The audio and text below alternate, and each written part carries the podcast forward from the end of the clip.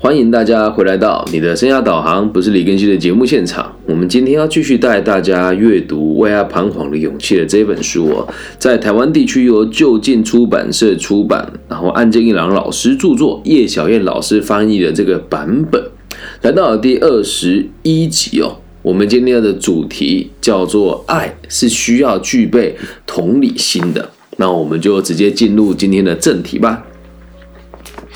不再关注对方的原因之一是认定自己完全了解对方。哦，一开始这句话就很有趣了。你不去关注对方，是因为你认为你了解他了。那我们在前面提过，爱一个人呢，我们必须得具备同理心。不具备同理心，只能用自己的尺度来看待对方的人，你是无法真的去了解你的另外一半的。而这边所谓的尺度，有时候可以解释为尝试。这样的人会以这个就一般常识来说，或者是他的思路应该是这样子把的逻辑来解释对方的言行，而且最可怕的事情是，他还会认为自己对这个对方是相当了解的。可是实际上呢，即使套用一般的尺度，也有可能不是那么了解对方。因为毕竟呢，人这种生物啊是独特的，而且一般来讲，我们讲大家说大家说，一般的这种大家，就是我们之前提过，就叫乌合之众，所以你不能拿大家的逻辑套用在你的另外一半身上嘛。那了解啊这个词啊，在法文里面哦是有包含的意思。我们说只了解对方，就是要包含对方的一切嘛，也就是在了解对方的时候，把对方包含在自己的理解框架当当中哦。实际上啊，他人必然会超出我们理解的范围与认知。即使关系很亲近的恋人，我们也没办法百分之百的理解他。那因为孩子的问题，前来咨询的爸爸妈妈，很多人都会问我说：“哎，孩子的事情呢？我们这种当爸妈的，难道会不清楚吗？”每次我听到这种话，我都会想哦，如果爸爸妈妈真的需要孩子的话，那真的那么了解孩子的话，你就不会来问我问题了吗？所以回到书里面讲的这个爱情的状况哦，听到交往对象表示我了解你所有的一切的时候，你会觉得开心吗？我相信一定有人会觉得开心呐。可是你听到他了解你的所有一切，难道你不会想反驳他说怎么可能？对吧？其实不了解对方这不是问题哦，不知道自己不了解对方还假装自己了解，这才是严重的问题啊！很多人都这样啊。明明不了解对方，或者是说还有很多我们不清楚的事情，却不肯正视，而这个才是生而为人谈恋爱最大的问题哦。但是话说回来哦，以对方难以理解的前提去交往，比自认为能懂对方而交往还要更安全。也就是说，原本我们就不可能了解另外一个人的百分之百的想法作为起点。这不代表你完全无法理解他，而是意味着你愿意用慎重的角度来看待你是否理解他的这件事情。如果你自认为有办法了解对方，就会以先入为主的观念去判断。后面我会举例子哦，这这这个地方真的讲的非常好，认为这个人的心理和我想的应该是一样的吧，或者是正常来说你应该会怎么做吧。不过说真的啦，当我们试图去了解一个人的时候，我们会以如果我是我的话，我会怎么做这种自我尺度去衡量对方的言行。实际上哦，也只能用这种方式。但是必须得知道的事情是，毕竟你是你，他是他，很有可能你会猜错嘛。所以重点来了，生而为人呐，生而为恋人呐。我们不可能凡事都心灵相通，在如此的前提之下，具备阿德勒所说的用他人的眼睛去看，用他人的耳朵去听，用他人的心去感受的这种同理性的技巧，就会变得很重要。而阿德勒博士他也提出另外一种说法，那就是置身于对方的立场。就算交往了很久，我们还是很有可能不知道对方的感觉，或者是不明白对方如何解释我们刚刚说过的话。在这种时候，我们就只能问，比如说，所以你这么说是什么意思呢？或是不明白对方如何解释自己的说法的时候，可以问问我刚刚这样子说，你的感觉是什么？而当作者哦，他说他在课堂上说明了之后，马上就有学生表示啊，这样太麻烦了啦。确实哦，说麻烦还真的很麻烦。但是如果我们疏于努力理解他人或是我们的恋人的话，就会不停的出现自认为了解对方，实际上却一点都不了解的状况。或者是以为得到对方的谅解，但其实并没有的情形，双方的关系难保在不久之后就会变得岌岌可危。只要努力进行确认，关系必然会变好，绝对绝对不能嫌麻烦。呃，这一点我觉得我自己做的还不错，是我的前妻离婚之前，我每天都会问她：“你今天开心吗？”那离婚之后还住在一起的那一段时间，我也每天都会问他：我今天有没有做什么事让你觉得不开心？因为那时候我就开始读这本书，我就发现我以前都认为我要给的是他想要的，比如说我认为他应该要让自己过得轻松一些，不要帮家人付出那么多不必要的代价。而在他的世界是李更新，你不应该这样子限制我对我的家人好。所以在那一次之后，我就开始理解到，不管以后跟任何人做生意、相处或者是谈恋爱。都是一样的道理啊！你要不停的、反复的去确认别人的想法，跟他想要表达的概念跟理念是什么，否则你怎么会知道对方讲的、对方说的是不是他真正的想法？那你怎么会知道你说出来的话有没有百分之百的把你的心意传达到对方身上呢？所以接下来我们要跟大家讨论的是哦，当想法不同的时候该怎么办哦？就算你已经尽力去了解对方的想法，也很有可能无法接受。反过来说，对方也有可能无法理解他自己的想法。那就算明白了，他依然没有反对。一旦发生这种状况，就很难保持冷静，还会变得情绪化。有些人呢，你在谈恋爱的时候，你会不知道自己要的是什么，甚至是平常跟朋友吵架的时候，你也不知道自己为了反对而反对的原因为何。这一点相当可怕，但是很遗憾的是，这样子的人在社会上占的是大多数。很多人的反对跟争执都完全没有根据，就只是他自己也搞不清楚他要的是什么。所以阿德勒博士说，结婚了之后，要是男性或女性其中一方想要征服对方，一定就会演变成致命的结果。而这种状况不应该限于婚后，其实一开始哦，你没有打算征服对方。但在交往过程中，很有可能会发现，对方有着自己无论如何都无论如何都难以接受的价值。这时候，如果有一方变得情绪化，那试图要认同自己的想法的时候，就会吵架。我这个状况，在我每一段感情都会发生了。特别是我懂事了之后，我会认为，我们不需要跟没有价值的人往来。我会认为，我们不需要为了。盲目的去追求团体的认同，去跟着潮流跟风。但是当我说出这句话的时候，我就会觉得，你们怎么会愿意去吃网红店？你明明知道那个东西会洗肾，为什么你还要找一群朋友一起去吃？你明明知道你的朋友就是婆婆婆媳问题很多，你偏偏还要跟他讨论婚姻怎么进行？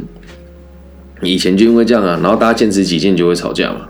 所以阿德勒所说的这个男性或女性的其中一方哦。想要征服对方的部分很有意思，因为在伴侣当中哦，女性身为征服者的情况其实并不少见。什么意思呢？诶，现在这个时代哦，呃，大部分人都会说什么啊？女性的权利大大提升啊，那男性很容易被忽略。哦，那其实，在不管在哪个年代啦，只要谈恋爱啊，只要有一方坚持己见。然后想跟对方表达自己的立场，而对方不接受的话，那就会吵架。而不理性沟通，或者是对方不跟你讲道理，你就会发现就会变成征服的这个状况。那么，试图征服他人的人，如何征服对方，还让对方接受自己的想法呢？首先，我们先讨论第一个状况哦，用愤怒支配他人的人，认为只要你一发飙啊，就能让对方接受你的想法。实际上，如果只是为了达到这种目的，根本不需要生气，只要用言语拜托对方就可以了。当然呢，我们并不知道用语言表达之后，对方是否会接受。但就算因此你对他发飙，对方也不一定会接受啊。就算他认同了，也只是表面上而已啊，也很有可能只是因为他单纯害怕，或者是为了逃离那个场景而违背心意而不得不点头。用语言传达自己的想法，虽然真的很麻烦，但是要为了立即见效而使用愤怒或者是脾气去冲撞对方，所产生的副作用是相当大的。所以脾气不好的恋人就是这样。哎，我必须得讲哦，跟我交往过任何一代的女朋友，好像没有脾气好的，只有一个在大学交往的一个女生，绰号在琪琪，琪琪的脾气就真的很好，几乎没有生气过。她唯一一次对我生气，是我跟她说我要跟她分手，在那之前，他从来没有对我发飙过。那后来的这个下一任女朋友叫做。吼吼吼吼也都脾气很好，但是后来也因为要分手了，他就可能自己我也不懂得去珍惜啦。然后再到从吼吼以后的这些伴侣，从 Rene 开始，然后再到 历代的女友，再直到我前妻，我就很就几乎没有遇过脾气好的人了。但我觉得想一想，也是因为年纪大了，你没有大学的时候那种明星的光环。那你就是一个普通还在社会上打滚的年轻人，然后再到现在已经是有一点，呃，工作上的成就了。那你的另外一半现在好像也不得不，或者是也没办法对你发飙。所以真的，我们在看爱情的书的时候，会觉得很有趣的原因，是因为我们钻研爱情这件事情，已经从十六岁到现在三十六岁，二十年了。那每个年代看这种书的感觉也都不一样。甚至两年前我看他的时候，跟我现在看他的感觉是截然不同的。所以这边想到说，对方会对你发脾气，我现在的解释是，你就不够强势，能力不够好，跟说话不够有逻辑，那对方肯定会对你发飙。那如果你是一个讲话有逻辑、又体贴、又不会轻易对别人发飙的人，那我相信你这样子条件能找来的伴侣，应该脾气也不会太差啊。那在讨论第二个状况哦。想要用悲伤的情绪来支配他人的情况，我们来讲讲阿德勒博士是怎么说的。像我们直播上有人问说如何自制这个控制情绪，等下后面我再跟大家提。我先把今天的节目录制完成哦。对于处于悲伤的人来说，周遭的人的态度给他们一种被高捧的感觉。悲伤的人总是不断的在某些人的服侍、同情、支持或给予一些什么。主动对他说些什么的情况之下，尝到如释重负的滋味，于是开始试着用哭泣啊、悲叹啊等情绪的爆发，来对周遭的人展开攻击。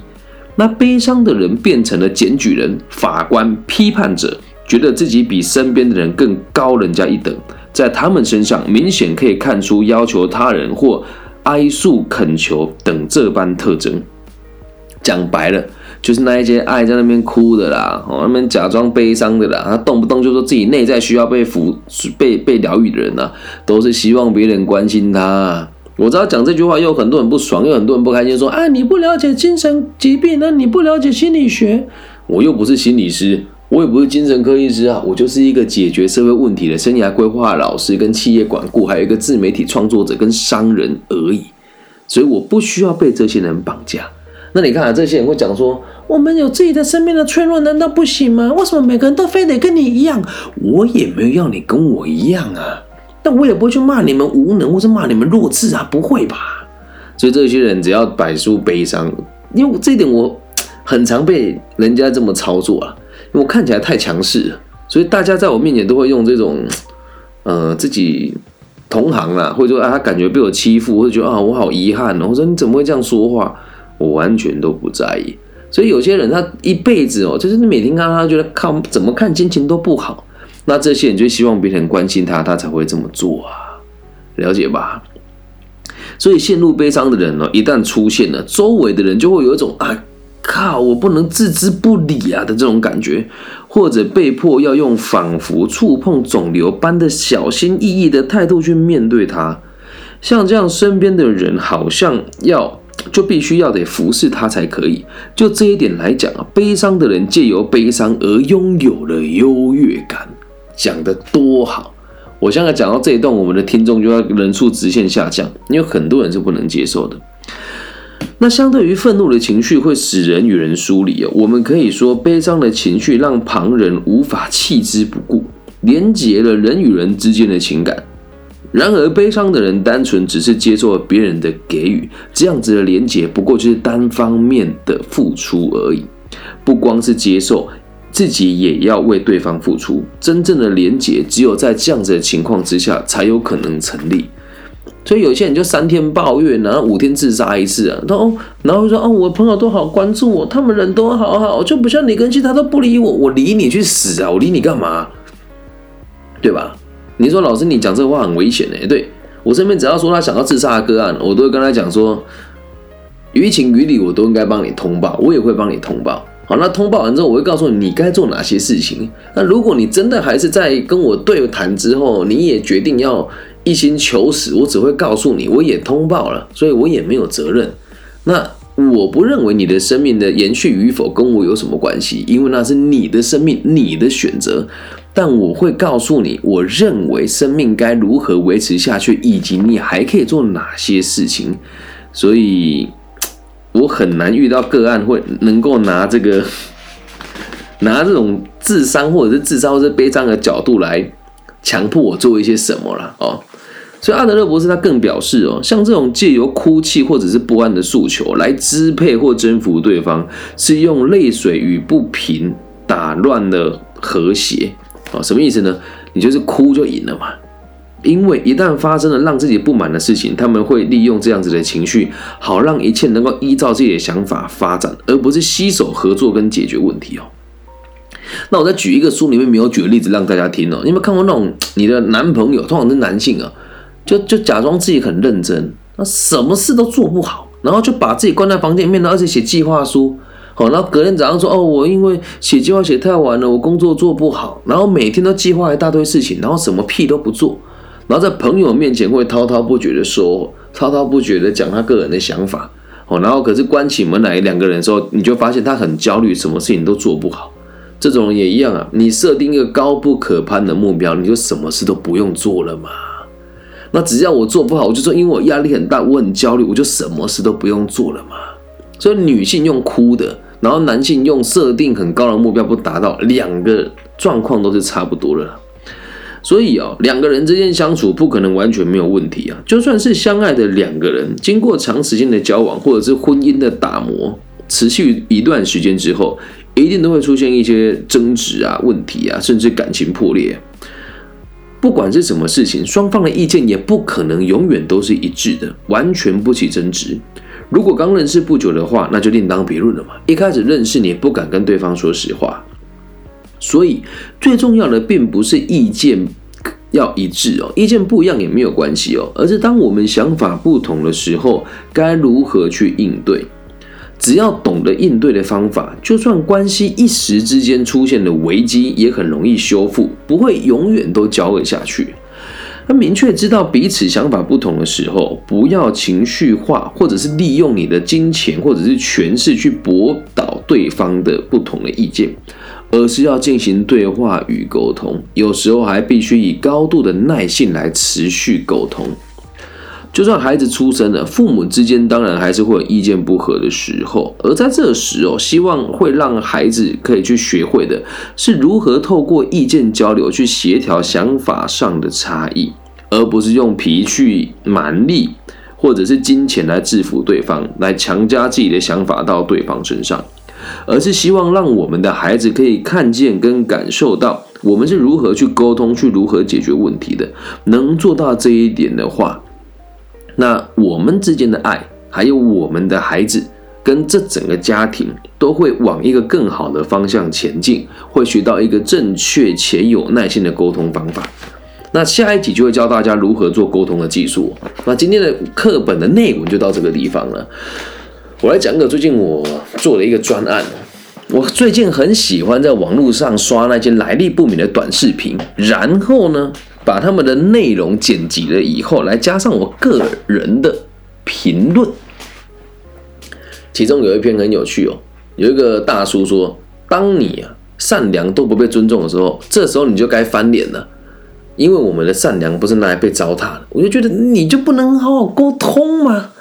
对，或者是说，当你的情绪已经很负面的时候，请你告诉对方，希望对方理解你，你就不能沟通吗？我很难理解啊，真的到现在是很难理解啊。